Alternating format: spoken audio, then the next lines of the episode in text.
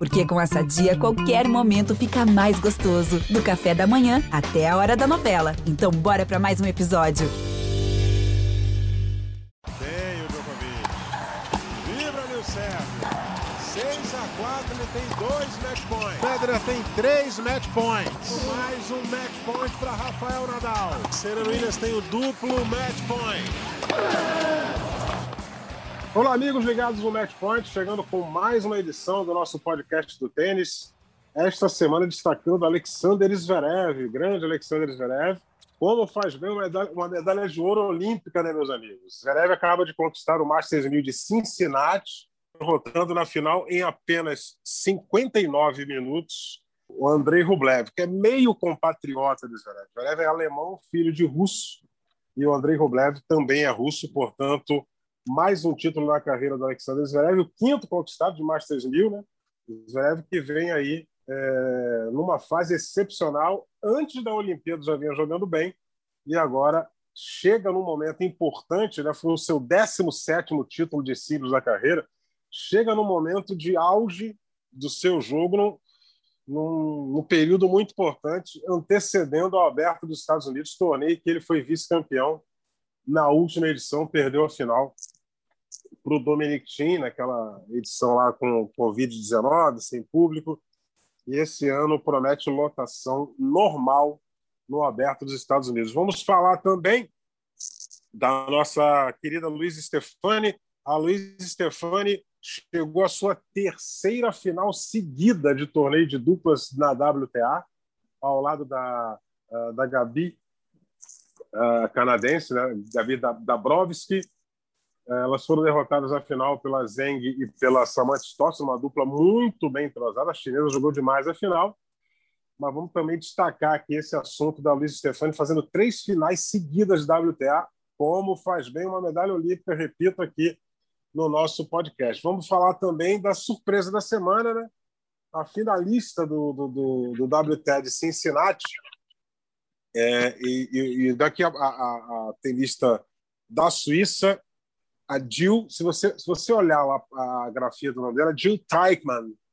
Mas daqui a pouco o Claudio Show vai falar para vocês como se pronuncia corretamente o nome dessa tenista da Suíça, que foi vice-campeã, perdeu a final para número um do mundo, Ashley Barty.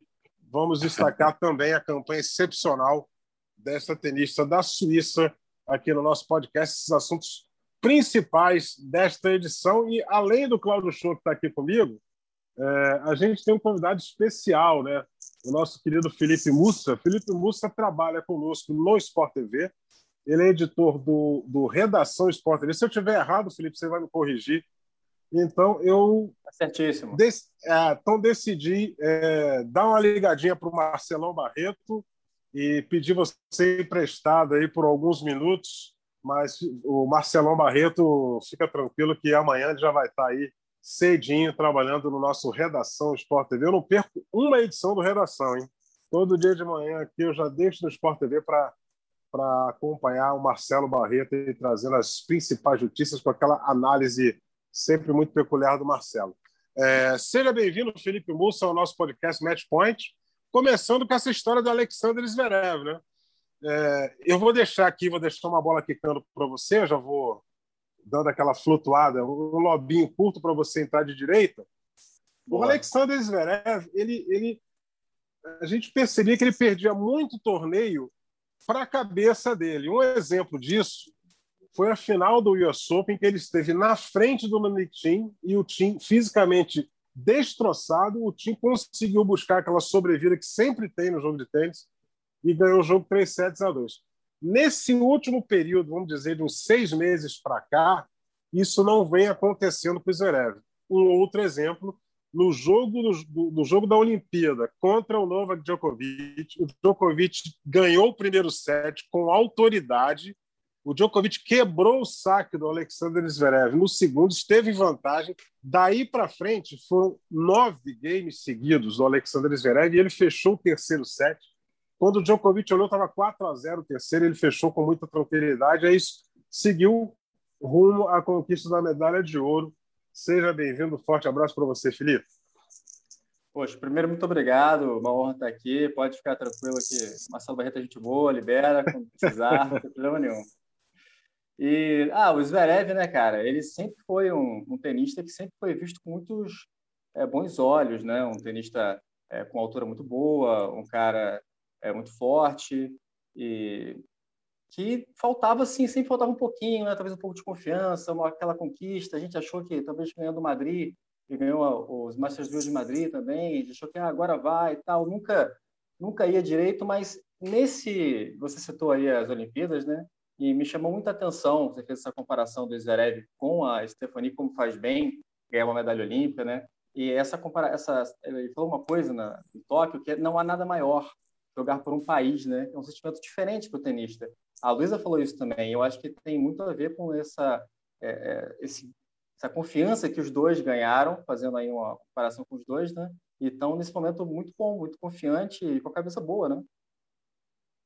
Legal, legal. É, Cláudio Show, meu querido, antes de você falar sobre o Alexander Zverev, né, que vem aí apresentando um jogo de altíssimo nível às vésperas do Aberto dos Estados Unidos, é, é só a gente esclarecer a pronúncia do nome de Jill Teichmann. Como é que se pronuncia o Teichmann? Forte abraço, Cláudio. Seja bem-vindo. Tudo bem, Eusébio? Grande abraço. Alô, galera fã e ouvinte do Match Point, Felipe Mussa, grande Felipe Mussa, muito tempo no canal Campeão, colega de redação. E olha, bom jogador de tênis. Eu não o vi jogar, não quero dar uma de Silvio Santos, não, elogiando sem ter visto, sem ter testemunhado. Mas olha, informações muito confiáveis, confiáveis, fidedignas, fidedignas me garantem que na quadra, nas quadras do Tijuca Tênis Clube, zona norte do Rio de Janeiro, não vou encher mais a bola dele, não. Bem, Eusébio. Amigos. Tem muitos amigos da redação, muitos amigos. Eusébio, você está acostumado a fazer isso também, né? A gente tem a sorte de, de, de, estar numa rotina, envolvido num tênis, num esporte, né? Em que, é, pelo menos, as associações, as. É, as entidades que representam tanto o feminino como no, no masculino também, né? Fornecem uma quantidade assim infinita, muito muito generosa de informação que nos alimenta e é extremamente útil para a gente fazer o nosso trabalho. E no caso do feminino, no masculino também a situação não é muito diferente. Nas respectivas páginas oficiais, tanto da WTA como da ATP, quando você vai lá na seção, na aba de jogadores, você tem essa possibilidade de visitar a página individual de cada um deles e de, de buscar a maior quantidade possível de informações, e em alguns, nos mais, ou mais famosos, ou aqueles que têm nomes assim menos óbvios, a gente tem esse íconezinho, que é só clicar e ouvir o nome. Eu fiz o meu dever de casa, estava curioso, batendo, passando a limpo a, a pauta com o Eusébio, nome de uma Suíça, as origens que a gente tem de sobrenome na Suíça, né? que são algumas, não é só uma influência apenas. Então, esse CH, quer dizer, o EI, que é meio clássico de na Alemanha virar A, AI, o CH vira um R, então é Teichmann. Teichmann, o mais próximo possível, isso, é Jill Teichmann. Nossa, Teichmann, que beleza, hein, rapaz? Imagina, imagina um Teichmann é. aportuguesado, um CH que pode ser um K, virou um Teichmann. Jill Teichmann. Pô, vamos, vamos aprender aí a pronúncia da Jill Teichmann. Para que Entre os nossos... tantas outras, né, Zé? São tantas Isso. que, poxa, são tão que os nossos Que os nossos queridos telespectadores não fiquem é, chateados conosco durante a transmissão do Aberto dos Estados Unidos, né? porque eles ficam mandando mensagem raivosos dizendo que a gente está falando o nome errado da tenista. Eu acho que a própria tenista não falaria o nome dela de forma errada. Exato, é, é a própria é... que fala, né? Exato. É, teve, teve um aí durante, durante o Wimbledon que ele cismou que a Maria era Sakari, mas ela fala My name is Maria Sakari. Então, uhum. se ela é Sakari, não sou eu que vou chegar para ela, você tem que chamar Sakari. Ela vai dizer, não, mas o meu nome é esse. Entendeu? Não, não teve e... nada a ver com isso. Vai lá na rede social dela e reclame. É, né? Exato, igual a Naomi. A Naomi é Osaka, como se tivesse dois S, mas se escreve com S só. Vou fazer o quê? Se ela fala que é Osaka, o nome dela é, é, é, é Naomi Osaka. É, Realmente, nesse caso aí, Eusébio, só tem uma pessoa que pode discordar da tenista, que é a mãe dela ou o pai dela, Exato. que vai falar que se não for o os dois, caso, não pode discordar. É, exato, é o caso do nosso querido Nauber. Falavam o nome dele errado, ele não ligava. Aí um dia a, a mãe dele né? chegou, a mãe dele chegou e falou o seguinte: meu filho chama-se Nauber e não Nauber. Então virou Nauber.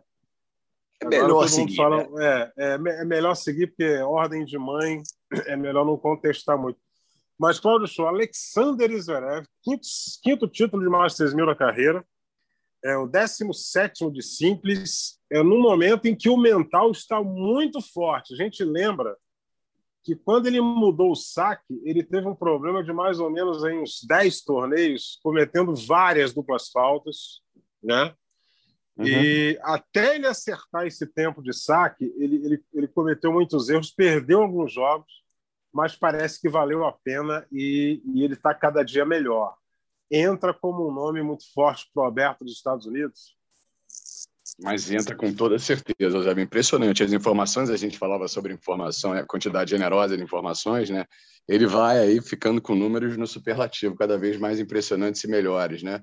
E deu uma entrevista também, foi acho que no, próprio site da ATP, na véspera da final, que ele acabou vencendo em Cincinnati, falando de, de que as derrotas, é uma frase um pouco chavão, assim, meio, meio repetitiva, mas enfim, uma frase do próprio, né? Dizendo que as derrotas ensinam mais e que é o esporte, o tênis é um esporte de memória de curto prazo, né? Isso me fez me lembrar muito do, do, do Domingos Venâncio. Aliás, um troféu chinelinho para toda a galera da, da, da, dos comentários, né? Ô, Eusébio, ah. por favor, né? Não vou, não vou, não vou ah. perder essa chance, né? Tudo bem, tem a galera ah. que trabalha, enfim, inconvenientes dos mais variados tipos. O Ricardo Bernardi, papai, tá, tá de férias também, mas, Eusébio, dá licença, né? mas o Ricardo é o único chinelinho de fato e de direito nessa semana. O Domingos Venâncio, as voltas com uma obra interminável na casa dele né? E o Narco Rodrigues certamente enfrentando esse calor senegalês do Rio de Janeiro, em pleno mês de agosto, uma média de 36 graus. Certamente ou ele está na areia dando aula de beach tênis ou está numa quadra dando aula de tênis. Aí dá para defender, mas não deixe de ter aquele chinelinho básico. Né? Mas pode seguir. E toda a minha admiração e meu respeito pelos amigos, colegas, comentaristas. Claro, foi um, uma forma de fazer uma graça. Mas, pois é, então ele falava isso, da questão das derrotas ensinarem mais, veio da memória de curto prazo, a maneira como ele se referiu a esse esporte, ao tênis. Domingos Venâncio falava é uma frase que ele costuma dizer de o jogador de tênis tem que saber se perdoar muito, né? Então, acho que entra um pouco por isso, na né? questão de cada ponto. Cada ponto, em tese, tem o mesmo valor, né? 15, 30, 40 iguais, game, set, match, né? Então, você costurou, né? Você trouxe isso dele, dele ter, ter virado quase que galhofa. Era impressionante as transmissões que a gente fazia, né? A reação dele também com os saques errados e as duplas faltas que já estavam virando tema de piada, né? Como ele vem, vem construindo, vem se permitindo com 24 anos de idade apenas, tão novo ainda, né? Ser o principal expoente desses jogadores mais jovens e estava ali, né? Num... É quase que um revezamento. Talvez se a gente falasse há um ano, a gente estaria falando do Tim, né, Eusébio? Depois de alguns meses atrás, com o Roland Garros, do Tsitsipas, né? Mas ele já mostra uma consistência suficiente, já, já com altos e baixos numa, numa medida, numa proporção bem razoável, para se, se estabelecer, agora ganhando mais uma posição, ao quarto do ranking, né? E ganhando de um melhor amigo, é muito curioso também, né? A gente daqui a pouco vai falar da Luísa Stefani, que está que tá agora jogando com uma das principais amigas que ela tem no circuito, colega de, de academia lá na Flórida também, né? Ele dizia que em relação ao Rublev, né, de quem ele ganhou na, na final de, de, do torneio de Cincinnati, né, que são melhores amigos, por isso ele até tentou ser um pouco mais contido na, na comemoração, mas de fato, com toda essa questão técnica envolvendo, é, problemas fora de quadra também que ele conseguiu driblar e deixar para trás, vem mostrando, mesmo com 24 anos de idade, ser um jogador cada vez, cada vez mais maduro e já com, uma casca na pele, digamos assim, de, de aprendizado, Zé. É, o, o, o, chamar até o Felipe para essa, essa conversa aqui, por exemplo, a questão da mudança do saque do, do Zverev. É, a gente não tem essa informação de bastidores, mas é evidente que essa mudança de saque dele foi planejada junto com a equipe técnica dele. E por isso é que ele insistiu nessa mudança de saque até que ela desse certo, e ela está dando certo agora. É, lá atrás, é, é, o Cláudio vai, vai lembrar, embora ele seja bem mais novo que eu, o Felipe mais novo que a gente, mas o Felipe tem informação, ele deve lembrar também. Lá atrás, existiu um tenista argentino que chegou a ser número 3 do mundo e que, como que por encanto, ele dormiu um dia e acordou no outro e pensou assim, ah, vou mudar meu saque. Está muito monótono, está muito chato ser 3 do mundo, vou mudar meu saque. Nunca mais ele encontrou o saque dele. Era dupla falta atrás dupla falta. E só que ele acordou e mudou e não falou para técnico, não falou para assistente técnico, para fisioterapeuta, para preparador, para ninguém. Ele simplesmente entrou em quadro e mudou o saque. Quando o técnico olhou para ele e falou: O que você fez? Aí eu achei que o meu saque seria melhor assim. o nome dele é Guilhermo Coria. Né? E, e dali em diante ele simplesmente não conseguiu fazer mais nada no saque e foi queda livre. E depois que perdeu o Roland Garros de virada, a coisa ficou pior ainda. Ou seja, é a diferença, Felipe, de um planejamento em equipe para algo que você leva como uma gincana, mesmo sendo um profissional. Né? É, realmente essa questão profissional e o, é muito importante. E o Gerev já foi muito criticado por isso também, né? Os treinadores já tinham criticado ele antes porque não era profissional, porque é, é não acordava cedo para treinar, enfim. Parece que ele realmente mudou bastante.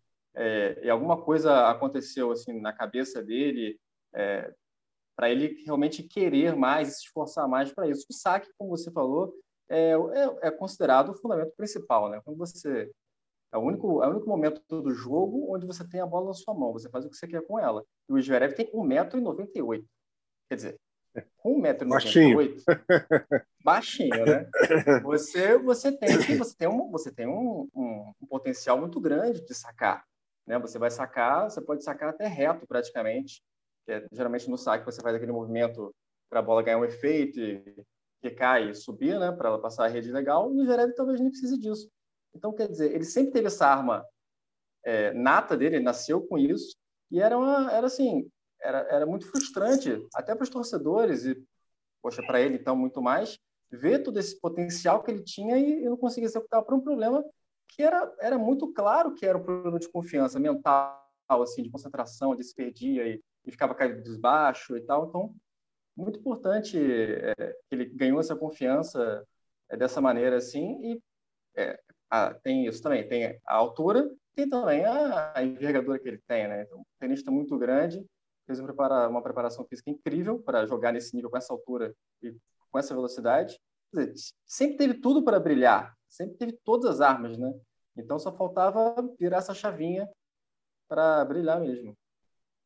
É, eu acho que a chave virou agora, né? O, o Cláudio, é, uma outra característica que a gente pode destacar aqui é que a gente via muito no jogo dele se preocupava às vezes com fatores externos e aí isso aí o tirava do jogo. E aí daqui a pouco estava discutindo com o pai, estava discutindo com o preparador físico, estava arrumando problema com o juiz de cadeira, reclamando do juiz de linha. Isso não vem acontecendo mais. E aí o jogo começa a fluir. Né? Sim, não, com certeza. Nessa mesma entrevista que eu citei na véspera da final desse último fim de semana, ele fala do quão importante é para ele e a gente observa como as coisas têm os dois lados. É impressionante, né? Cabe interpretação do copo cheio se a parte é do copo cheio ou vazio, né? Mas o quanto é importante para ele estar cercado das pessoas que ele gosta, se referindo naturalmente ao fato de ter no circuito o irmão o irmão mais velho, que já foi, já foi quase top 20 do ranking. É, abrindo um parênteses, ele fala que era muito curioso que ele, enquanto adolescente, queria ganhar tudo: jogo de tabuleiro, jogar tênis com o irmão, ele queria ganhar tudo do irmão, na rivalidade quase quase na beira ali de não ser sadia, de ser doentio, que hoje que ele mais quer é, é o melhor para o irmão que, que há pouco tempo estava explodindo no ranking. Né? Mas ele falava dessa questão do quanto, para ele, é, Alexander Zverev é, é importante estar cercado por por pessoas, por pessoas próximas que tragam para ele essa essa esse equilíbrio maior emocional. Mas enfim, essas pessoas já estão com ele há um pouquinho de tempo, há um pouquinho de tempo você acabou de citar, né? Ele não estava conseguindo ter esse desempenho, ter todo esse esse equilíbrio emocional. Como como tudo isso assim é é, é difícil até ver vem à cabeça também você querer querer tentar explicar o que, que vem primeiro, né? Se é a confiança no jogo que traz tudo isso, se é o resultado, o resultado é a consequência de tudo isso, ou o resultado acaba sendo a causa de tudo isso, mas eu acho que todo esse processo de aprendizado pelo qual ele tem, ele tem passado é, vem tornando tudo, é, vem sendo vem tornando para ele tudo mais fácil, assim, para conseguir desempenhar, tirar de dentro dele todo esse potencial que é absurdo. Uma coisa me chama a atenção, é, ele não tinha ganho nenhum jogo até essa edição do torneio, né? Foram cinco ou seis participações, absolutamente zerado com derrotas e ou pulando o torneio, ou ou chegando o torneio caindo na primeira rodada, ou não jogando num determinado ano, ou caindo na primeira rodada, né? E aí os resultados recentes, a campanha também em Tóquio, né? Dentro daquela coisa de do nível de confiança tá maior, né? Do jogo tá crescendo e tá saindo mais, né? Ele podia de repente dar uma travada, imagina, ganhar ganhar Tóquio, ganhar a Olimpíada, aquele aquela aquela perda de foco que é meio que inevitável depois de um grande evento, chegar no evento que você olha assim, hum, nunca venci um, um jogo aqui, era bem, bem capaz, e aí, digamos, todas as desculpas estariam já, já prontas para serem apresentadas para uma eventual nova derrota de primeira rodada, né? Mas acho curioso isso. isso, quer dizer, ele está vivendo um momento exatamente. assim, está tudo equilibradinho, está tudo certinho, né? Legal você falar, você está isso, ele, ele citou isso aí. Assim que ele acabou a primeira rodada, ele falaram parabéns para ele, para você. Ele falou: ah, tranquilo, só levou sete anos para ganhar a primeira aqui, de boa. aí ganhou e foi campeão, né? Pô, nada mal, né? Nada mal. Tudo que estava guardado, né? Exatamente, nada mal para ele. Bom, é... vamos aguardar aí como vai se comportar o Alexander Zverev, que a gente está falando tudo isso aqui mas a gente estava falando de torneios melhores de três. O US Open, talvez, é, ao lado do Aberto da Austrália, seja o Grand Slam mais duro para a questão física e questão de temperatura, porque é, a temperatura em Nova York, na época, já é um pouquinho elevada, a umidade é muito alta, o calor é suportável. O calor é suportável em determinados períodos até chove, mas a umidade é muito alta. Isso gera um desgaste. E o Aberto da Austrália é quase que jogado no verão do Rio de Janeiro, né? Está no mesmo hemisfério, na mesma época do ano. Quer dizer, é, é, é janeiro é cruel em Melbourne. Você, você joga com a temperatura acima de 40 graus, tem, tem hora que tem que parar o jogo, dar um tempo para a temperatura baixar e para depois já vi rodada cancelada por causa do calor. É, é no Grande Slam da Austrália. Então, vamos ver se tudo isso que a gente está falando do Zverev vai funcionar no US porque é um torneio melhor de 100%. E que a gente sabe que essa galera da, da nova geração, e aí a gente pode destacar se ele realmente é, é, é o melhor jogador dessa nova geração. Agora, atualmente está provando. O Tim não entra nessa aí, porque o Tim tem uma idade um pouquinho mais avançada. O Tim já é uma geração do meio. E pelos resultados, o Zverev está aí aparecendo nos últimos tempos como o líder dessa Next Gen brigando ali torneio a torneio com, com, com o Daniel Medvedev, com o Stefano Tsitsipas, agora com o Andrei Rublev, mas ele está um degrauzinho acima neste exato momento. Vou falar aqui é, ah, desculpa, da Luísa Stefani, né? Manda ver. Só queria citar que tem um recorde que só o Zverev vai conseguir quebrar, que é, que é o recorde de maior, maior tenista. Se ele for, se ele se garantir realmente como número um da geração e tal, ele vai conseguir quebrar esse recorde de, de ser o maior tenista a ocupar o cargo de número um do mundo. Ele já pode ser considerado o número um da geração dele. Se é assim que o Djokovic parar, ele se tornar o número um, uhum. vai ser maior, porque 1,98 antes dele, é. quem ocupa o cargo Mais é o 1,93. alto, né? Que abre é, a discussão o Safin, era bem grande. Né? O Safin era... Né? Exatamente. E, e, engraçado, né? É, é, um, é um tenista que o físico, o, o Zverev, é, o biotipo dele é muito propenso à lesão de quadril, né?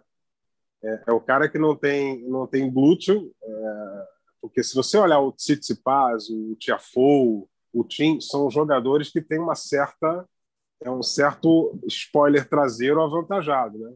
E isso é. protege o quadril. O Zverev é reto. Lembra a Guga. E o Guga teve problema de quadril e encerrar a carreira antes do que ele pretendia. Mas vamos torcer para que isso não afete o desempenho físico do Alexander Zverev, que ele possa ter uma, uma carreira tranquila aí, conquistar os seus títulos e somar os seus pontos aí de uma forma mais tranquila. É, é, antes da gente entrar aqui na questão Luiz Stefani, só informando para quem escuta a gente aqui no nosso Match Point que Rafael Nadal, Roger Federer e Dominic Thiem não jogam mais em 2021. Federer é uma grande dúvida se realmente volta em 22, o Nadal certamente voltará. O Thiem também vai voltar só em 2022. E outra coisa, meus amigos, que vocês possam não estar percebendo, é, Cláudio Shoa e o, e o nosso Felipe Mussa o Novak Djokovic, depois da Olimpíada, não pisou numa quadra. Deve estar treinando, obviamente. Só que ele não pegou o ritmo de jogo. As primeiras rodadas do US Open serão perigosas para ele. Porque se ele não jogasse essa semana de, de Winston Sailing, que é um, acho que o último preparatório lá, que é um torneio que muita gente não vai, porque já jogou Canadá e Cincinnati. É. muita gente não vai para lá. O Djokovic chegar e falar, meu, posso jogar aí? O cara vai, não, toma aqui a chave e monta. Você é o cabeça um e você monta a chave do jeito que você quer. Mas não sei se ele vai, vai topar. Será? Ele, não falou nada a respeito de jogar ou não jogar o Yossu. Mas será que ele vai entrar com esse ritmo? Calha de cair alguém louco de pedra, que joga muito, que fica solto na chave numa primeira rodada, e aí, amigo, você pode ser eliminado numa primeira, é. segunda, sem ritmo. De... Você cai com o Nick Kyrgios da vida numa primeira, e aí? Como é que faz? Né? Ou seja, o, Djokovic, depois da Olimpíada, amigo, ele simplesmente desapareceu. Ele não deu mais o ar da graça, andou jogando raquete lá, dando os ataques, mas não voltou. Essa é uma, é uma interrogação que a gente coloca aqui. Né? Eu, eu acho que até estratégico, talvez. E eu acho que para um cara do tamanho dele, com a capacidade que ele tem de lidar com, com adversidade dificuldade, por toda a repercussão negativa, acho que é estratégico até do lado do marketing pessoal como também de um lado pessoal, interno, de opa, se sossegar um pouquinho a bola, o facho, baixar um pouquinho a bola, dar uma treinada, descansar e voltar e enfrentar, apesar de tudo isso, um risco de, diante de um sorteio, como você bem pontuou aí da falta de ritmo, tomar um susto maior. Mas acho que nessa balança que ele fez, eu acho até que foi uma, uma atitude correta. Sair do foco, dar uma descansada e, apesar da falta de ritmo, começar do zero semana que vem. É, vamos ver o que, que ele vai conseguir. Luiz Stefani, meus amigos. Felipe Bussa, Luiz Stefani voando baixo, agora com a, com a Gabi Dabrowski, né? Vem de três finais seguidas: São José, vice-campeonato, Montreal, título, vice-campeonato Cincinnati. Isso tudo depois da conquista do bronze olímpico com a Luísa Pigotti. Onde é que vai parar a Luiz Stefani? Olha, para mim, a Luísa é o céu é limite. Luísa ela tem um, um voleio espetacular. O voleio dela é fora de série dentro do circuito feminino. E ela com uma parceria que está agora com a Gabi, que é uma tenista muito sólida. Ela é muito sólida, é alta, tem um bom saque também. Elas fizeram uma, uma parceria realmente que encaixou muito bem. Não que não tenha encaixado com a Laura, porque a Laura também é uma tenista boa de fundo, então ela sustenta bem no fundo, mas quando estava a Luísa no fundo e a Laura na rede, ficava um pouco é, mais frágil a combinação. Já a Gabi, não. As duas formações são muito fortes e a Luísa na rede faz muita diferença. É impressionante como ela é rápida, como ela mexe bem, como todos os fundamentos dela são muito bons e principalmente quando ela saca e vai para a rede, quando ela recebe essa bola no pé, ela devolve bem. É, é incrível. Assim, ela, ela conseguiu uma parceira que achou muito bem com ela, parece que elas se dão muito bem, se a gente acompanha as redes sociais. Ela e a Gabi se dão muito bem, são amigas, né? Então, cara, é, eu acho que é uma dupla que promete bastante. Tiraram jogadores muito fortes aí nesses, nesses, é, nessas campanhas que elas fizeram. Sim, aliás, é, é... foi uma. Desculpa, Zé. Uhum. Sim, eu ia falar sim. que ela foi uma personagem maravilhosa do último podcast. É podcast que virou, digamos, um programa também, né?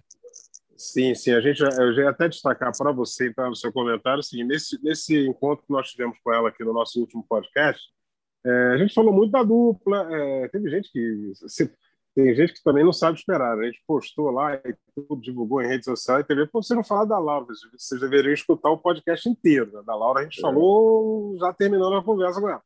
Ela, num determinado momento da nossa conversa, ela falou: gente, eu estou jogando dupla, estou tendo resultados maravilhosos, estou conseguindo é, é, manter a minha vida financeira para poder viajar e jogar os torneios, mas eu tenho ainda o objetivo de jogar simples. Olha. E ela é tão jovem ainda que ela pode jogar. Porque você pode pegar como exemplo, nesse período agora dos torneios preparatórios para o US Open, nós tivemos um título no Canadá, no mesmo Canadá que a Luísa foi campeã, junto com a, com a Gabi. É, na simples, a, a Camila Giorgi conquistou seu primeiro WTA com 29 anos. Ou seja, a Luísa é bem mais nova, que a, bem mais nova que a, que a italiana. Então, eu acho que é um pensamento legal dela. Não sei se você concorda, cara.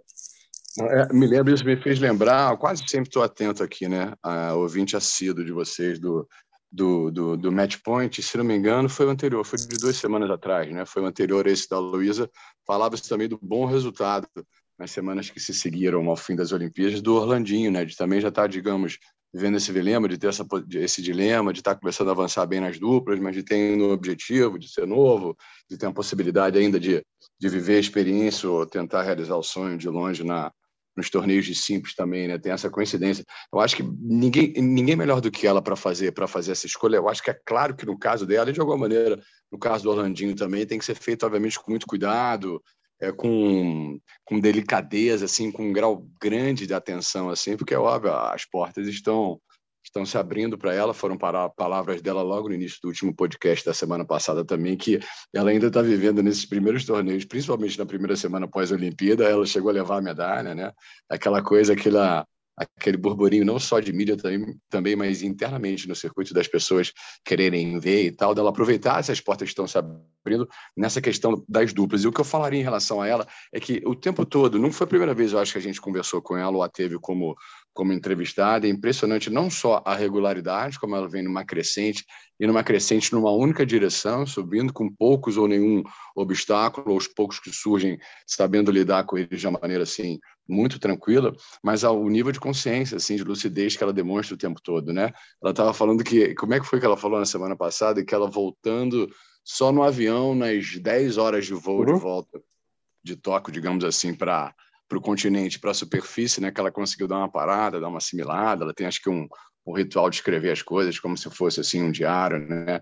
O que me chama a atenção é exatamente o que, que ela pode fazer, claro, tem que ninguém melhor do que ela para fazer essa escolha, mas a escolha individual dela de ir para as simples para o torneio individual tem que obviamente ser feita com com o peso necessário, né, com cuidado, sem obviamente abrir mão das duplas e por tudo que ela fala assim, eu acho que vai ser a melhor escolha possível que ela vai conseguir fazer, porque a regularidade, a consistência, principalmente apesar da idade, a maturidade dela me, me chama muito a atenção, Zé.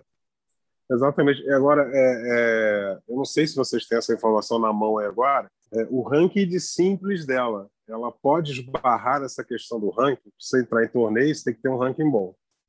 Os torneios grandes que ela está jogando em dupla, talvez o ranking de simples que ela tem não, não a permita entrar na chave direto ou às vezes nem na chave do quali. Talvez ela, pelo bom desempenho na dupla, ela vai ter que contar com um convite ou outro de um torneio grande desse. Eu não sei se vocês têm essa informação aí na mão. Né? É, por Ela é 802. Aqui, não, 802. Aí, 802 de simples. É. ela, ter, ela teria que dar uma retrocedida, começar a jogar torneios menores e começar a ganhar torneios menores. Aí tem que, no, no, no curto, médio prazo, esse ranking melhorar, senão, a não ser que ela possa contar com um ou outro convite nos cinco, seis torneios, e muito bem esses torneios grandes e levantar o ranking através desse, de, desses convites. Casar é, essa agenda, né, moça? Isso é que é difícil, é. que é o desafio. Ela não vai estar jogando simples, onde vai estar jogando duplas, né? Exatamente. Exatamente. É, é, muito. É aí que tem que ser muito bem planejado, né? É, ela tentou ano passado. Ela tentou, ela fez um, ela fez um teste jogando simples em um torneio desses menores. Ela jogou com a parceira americana dela. Ela chegou a ganhar a primeira uhum. rodada, perdeu a segunda. Era um torneio de Saibro. E, enfim, era um torneio menor, né? Onde ela conseguiu esse uhum. convite uhum. para jogar. E, e, é interessante que no, quando ela joga simples, ela joga no estilo saque voleio mesmo, é o mesmo estilo que ela joga na dupla. Ou seja, é um, e é um estilão totalmente diferente do estilo que a gente é, constata no tênis feminino de hoje em dia, né? É, a gente está gravando isso aqui no dia 23 de agosto. Esse podcast no dia 23 de agosto é uma segunda-feira. É, inclusive, vou abrir um parênteses aqui, que hoje é aniversário da Paula Toller, louca por tênis e fã do Roger Federer. É, é, fã dela, né?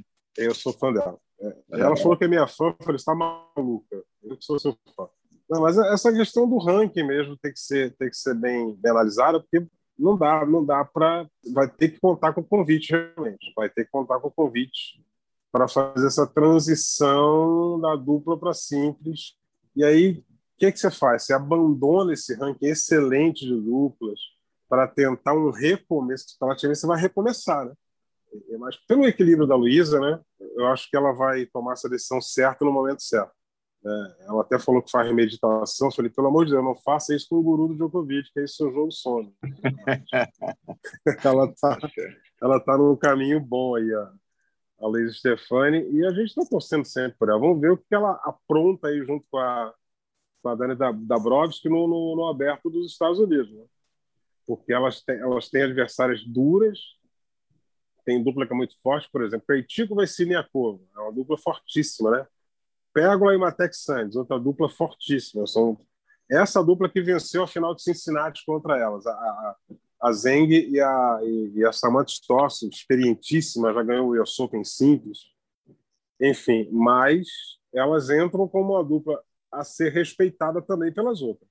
E isso é uma virtude, isso é uma, boa, uma grande vantagem no torneio de Grand Slam, né? não é isso, Felipe? É, realmente, elas, com os resultados que elas acabaram de conquistar agora em torneios grandes, não são torneios pequenos, são torneios em que jogam as principais jogadoras, são torneios que as, as jogadoras vão para ganhar, são torneios importantes preparatórios para você medir a temperatura para o US Open. Então, não são assim, ah, ela foi final, mas não é um torneio, é um torneio grande, sim, é um torneio importante, sim, para ser respeitado, sim, é um grande resultado. E eu acho que, principalmente na questão da Luísa, assim, eu tive a oportunidade de entrevistar ela é, depois do, do, do Roberto Austrália, quando ela já tinha feito uma, uma campanha interessante, mas não tinha ainda estourado, né? E algo que me chamou muita atenção foi a mentalidade dela, assim, uma mentalidade muito vencedora, assim, muito focada e, e muito talvez baseado né, no, no, estilo de crescimento que ela teve de faculdade americana, né? Ela trouxe essa essa diferença, é, talvez para as outras tenistas e outros tenistas brasileiros que não tiveram essa vivência. Ela é uma tenista que veio da faculdade, né? É dos Estados Unidos, como é que era o torneio, os torneios internos, ela jogava muito lá. Então, essa mentalidade de competitividade, de competição, outra sonora que me chamou a atenção, sonora que, que a gente fala, é outra frase dela, né, no termo jornalístico, que me chamou a atenção no, na, em Tóquio foi quando elas estavam caminhando, estavam, iam disputar o bronze, e perguntaram para eles, não, vocês podem é, ter essa chance agora de, de, conquistar uma medalha? Não, mas a gente quer o ouro, a gente vai em busca do ouro.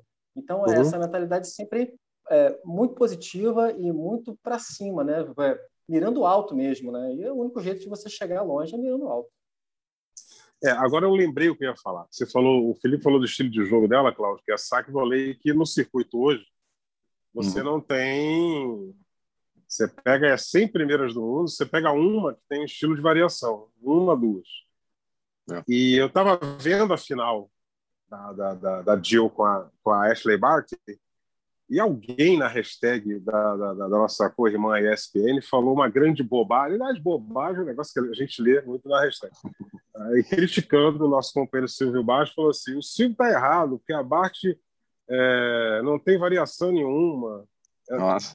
Falei, gente, quem fala que a Bart não tem variação nunca pegou uma raquete na vida, nem para olhar a raquete para ver como é que ela é de perto. Ah, é a Bart, ela, só é, é, ela só é número um do mundo porque ela tem variação que as outras são todas iguais. Aquela pancadaria do fundo da quadra, tentando mexer o adversário de um lado para outro, forçando o erro na rede ou no fundo, ou quem sabe você dá uma pancadaria do fundo da quadra, você encurta uma bola faz um winner. A Bart não, ela quebra ritmo, ela tem slice, ela tem top spin, ela tem toque, ela tem voleio, ela movimenta bem, ela faz tudo que uma Justine não fazia lá atrás que uma Samantha Storso fazia quando estava jogando simples. E a Samantha Storso, por ter essa variação, complicou demais o jogo da Luiz Stefani e da Gabi Dabrowski na final de Cincinnati agora. Ou seja, é, é, a Luísa, é, para ela jogar simples, esse saque vôlei vai surpreender muita gente, só que ela vai ter que ter uma consistência do fundo, porque todas elas jogam assim do fundo da quadra. Se ela pegar uma azareca da vida, ela vai tentar te empurrar lá para o fundo a vida inteira. Para você conseguir encurtar uma bola com as areias, você tem que ter um ritmo muito bom do fundo. Você tem que fazer. É, é, é, o, o, o, nosso hoje fala: está de brincadeira comigo, mas te, basicamente você vai ter que fazer o que o Sampras fazia. O Sampras era um cara que tinha um goleiro excepcional, um saque absurdo, calava lá na rede e resolvia o problema. Só que quando você trocava do fundo com ele, amigo, ele ia tentando te envolver e encurtar a bola para chegar lá na rede e resolver o problema. Mas, porra, para isso você tem que ser um Pete Sampras, né, galera? Aí já é difícil, né, Cláudio? Um pouquinho difícil, né? Ou, ou, ou se não, um pouquinho difícil. Não, é. é. Mas era impressionante. Você pega um, qualquer IVT e YouTube do, do, do Sampras, uma troca. Você jogo com Agassi. É bom é jogo com Agassi. E o Agassi trocava muito fundo e ele entrava lá do Agassi. Só que uma hora que o Agassi dava uma, uma flutuada, ele já, já dava lá uma baixada de lá já colava na rede para resolver o problema. Porque do, do, quando ele não resolvia do fundo, né? Ele era um jogador de muita força. Então a Luísa vai ter que desenvolver esse jogo de fundo de quadra e contar com esse jogo de, de, de, de rede muito bom dela para aniquilar com as adversários, porque elas lá na rede, meu amigo, Né? O, o Felipe, eu sempre falava assim, às vezes, conversando com ele, eu falava, cara, essas meninas parecem que tem uma serpente que fica ali coladinha na rede, que elas não podem ir lá de jeito nenhum. Se elas chegarem na rede, elas vão ser picadas por uma serpente, porque ninguém vai lá, é. entendeu? Aí quando acaba o jogo, a serpente sai, elas vão lá se cumprimentar, é impressionante como não vão na rede. Mas é, é que volear, né? Volear é difícil. Eu, é, é, eu, eu ponho muito mérito assim na, nesse jogo da Luísa, porque volear é um fundamento muito difícil, muito rápido, muito técnico, tem que ser muito ágil e é, é, como você falou, é muito difícil ter uma jogadora que voleia assim no nível dela encara a pancadaria, porque as meninas batem muito forte, muito forte. E você está na rede para suportar aquela bola ali, é difícil. E, e, realmente é um mérito muito grande da Luísa, muito rápida, sustenta muito bem, esmecha muito bem. Esmecha muito bem é um, é um fator é, que às vezes muitas meninas não usam, costumam usar o swing volley em vez do smash, e ela não, ela smash. Então ela tem fundamentos, é, desses fundamentos um pouco diferentes do tênis feminino, que é o vôlei, o, o smash e o saque também, que fazem muita diferença, principalmente na dupla, né? Então é, é como se o jogo dela fosse o, o, cresce muito na dupla, cresce muito na dupla, porque esses fundamentos são muito importantes para esse tipo de jogo.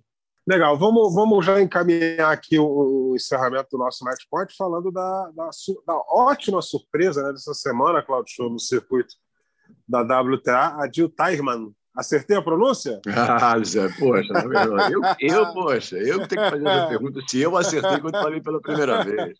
Não, mas é do jeito que ela fala. Chegou, é fez uma campanha maravilhosa. É, Tyrman fez uma campanha maravilhosa, né? Eliminou gente do calibre de Naomi Osaka. Exato, é, incrível. Chegou à final, mas aí aquela história do jogo da Ashley Barty, com aquela confiança de número um do mundo, toda a sua variação, aí não deu muito para a Suíça. Em uma hora e três, é, é, a Barty fez dois sets a zero. Mas a gente pode destacar a excelente campanha que ela fez essa semana, Cláudio. Já era, não estava aqui fazendo meu dever de casa, Zé. Cinco meses, cinco meses sem conseguir duas vitórias seguidas, até essa semana espetacular. Eu vou passar passar a bola na, nesse jogo de dupla nosso nos comentários com com o Felipe Mussa para ele fechar a conta, já pegando emprestada dele a frase que ele usou no início, como é bom uma medalhinha uma medalha olímpica, na verdade, para o país, não necessariamente para jogador apenas, né? Porque a gente teve as suíças arrebentando no feminino nas Olimpíadas, né? A Bentit, aliás, de quem ela, a, a, a Tarma, acabou vencendo também em Cincinnati, e a Bentit e a, e a Golobic fazendo final também no torneio de duplas. E além das duas, agora temos três suíças no top 50 do ranking, tá beirando ali o top 40 da Tarma. Eu acho que de alguma maneira ela surfou nessa onda suíça no feminino na Olimpíada para para mandar ver em Cincinnati. Ah, sem é. dúvida nenhuma, assim, né? Ah, ah desculpa. É... Pode falar, Fê. Não, não me ah, cortou. Sem, sem, dúvida nenhuma. Ah, eu acho que ela, ela ganhou muita confiança, até porque o, parece que o jogo da Tati é um jogo muito sólido, né?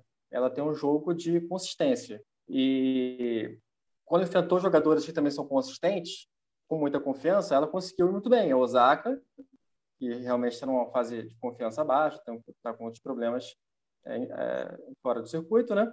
E depois ela pegou a Bentite também, estava vindo bem, mas aí quando você joga com alguém de casa é diferente. Mas quando pegou a Bart, a Bart muita variação, né? Que é o que o Zé estava acabando de falar, um jogador com muita variação no circuito que tende pela pancadaria e consistência, a Bart fez um jogo muito diferente e complicou. Agora deixa eu ver se eu acerto. Tightman. Acertei, Claudio? Não. Tightman. Tightman. Tá, Estou botando play aqui. Então é isso, quando ela pegou, quando ela pegou a Bart, deu uma enrolada, né? Porque a Bart ela é muito experiente, muito experiente, é, usa muito bem o slice, e aí dificultou um pouco o jogo de perna no fundo de quadra. Mas tem uma jogadora que, que tem essa solidez, e quando os jogadores que, tem, que são sólidos estão com confiança em alta, são muito perigosas. É muito pouco. É isso aí, vamos aguardar. É, eu estou curioso para ver essa chave do feminino no US Open, né? Essa ascensão aí da Jill Tyrman e, e Naomi Osaka sempre muito badalada. É, Sloane Stephens joga muito bem em Nova York. É, Coco Golf, que os americanos estão esperando muito dessa menina e, e, e, ela tem ótimos resultados, muito jovem, foi bem o Wimbledon e agora chega como um dos nomes também para o aberto americano, com todo o apoio da USTA. Né? A Coco Golf ela arrasta um, um apoio grande da USGA. E é uma tenista que o pessoal já está de olho, todo mundo quer, quer abraçar. Vamos ver o que, é que ela consegue em Flush Melos. E aquelas que a gente já está habituado a ver. A Ashley Baixo, número um do mundo. As meninas de Belarus, lá, as bielorrussas, é, Vitória Azarenka, já tem toda a sua experiência, joga muito bem em Nova York. E, e, e Sabalenka, com aquela potência do fundo da quadra. E as campeãs aí dos últimos grandes lãs, né? A gente está de olho na Krejcikova, não é muito o piso dela, né? Ela que ganhou Roland Garros em simples e duplas. E me ajuda aí, gente, o Wimbledon, o Wimbledon foi foi foi Bartigol Wimbledon. Ou seja, foi, é, foi Bartigol Wimbledon confirmou seu favoritismo de, de cabeça de chave é, número um do torneio. E tem aquelas meninas que correm por fora, que de repente podem surpreender. É, e aí tem uma lista enorme de grandes nomes aí, Ovas e Evas, que vem lá do leste europeu, e uma americana ou outra que pode surpreender, uma de repente uma Madison Keys com toda a sua experiência, mas o físico já não está ajudando muito. Vamos ver uma, vamos ver uma, uma, até uma Jéssica Pégola que joga simples e duplas, enfim. São são meninas que podem surpreender, mas essas aí podem ser as favoritas para a conquista do título. O masculino é aquela história que não muda muito, né? O, o, o Djokovic é o grande favorito, embora não esteja jogando, está tá meio sumidão lá, está escondidinho. E o Zverev passa a ser o segundo favorito e ali correndo juntinho ali Tsitsipas e, e, e, e Daniel Medvedev. O Medvedev ele leva uma grande vantagem pelo fato de já ter sido vice-campeão lá, num jogo que ele perdia 2 a 0 e foi buscar 2 a 2 aí morreu no quinto contra o Nadal. Ou seja, o Medvedev o cara já está mais habituado a essas situações de 5 7 E, e Olha, ele é o cara que se adapta... aqui, Eusébio. É. Dá uma buscada aqui no Djokovic. Assim, o que o Djokovic está fazendo? Fui dar uma buscada aqui nas redes sociais dele. É. Ele já está em Nova York, hein? Já está em Nova York treinando. É, então, então ele não vai jogar o Wilson Salem, que é ali pertinho, né? Que, que antigamente o, o, o, último preparatório da, da semana anterior é, ou era, era, ou era Long Island, aí depois passou a ser New Haven, e agora é Winston Salem. E é tudo mais ou menos no mesmo lugar ali. Não, não tem muita distância, não. é Você vai de carro ali, 40 minutos você está lá de Nova York. Ou seja, mas esse torneio não vai, que é um 250, ele não vai meter a cara lá, de repente correr o risco de uma lesão. Mas ele já deve estar tá treinando e para ele não deve ter muita dificuldade de treinamento em Nova York. É, a logística dele é muito bem administrada. Vamos ver o que ele vai fazer. Muito bem, meus amigos, vamos encerrando aqui mais uma edição do nosso Match Point. Né? Lembrando a você, se você quiser consultar os nossos programas, as nossas edições do Match Point, é só dar uma consultada lá no ge.globo barra matchpoint e as notícias do tênis, ge.globo barra tênis. Você fica informado sobre tudo que acontece no mundo da bolinha amarela. Forte abraço a todos estaremos juntos na próxima semana, já falando do aberto dos Estados Unidos. Um abraço para todo mundo e até lá. Combinação de saque e voleio para fechar o jogo em 2 sets a 0.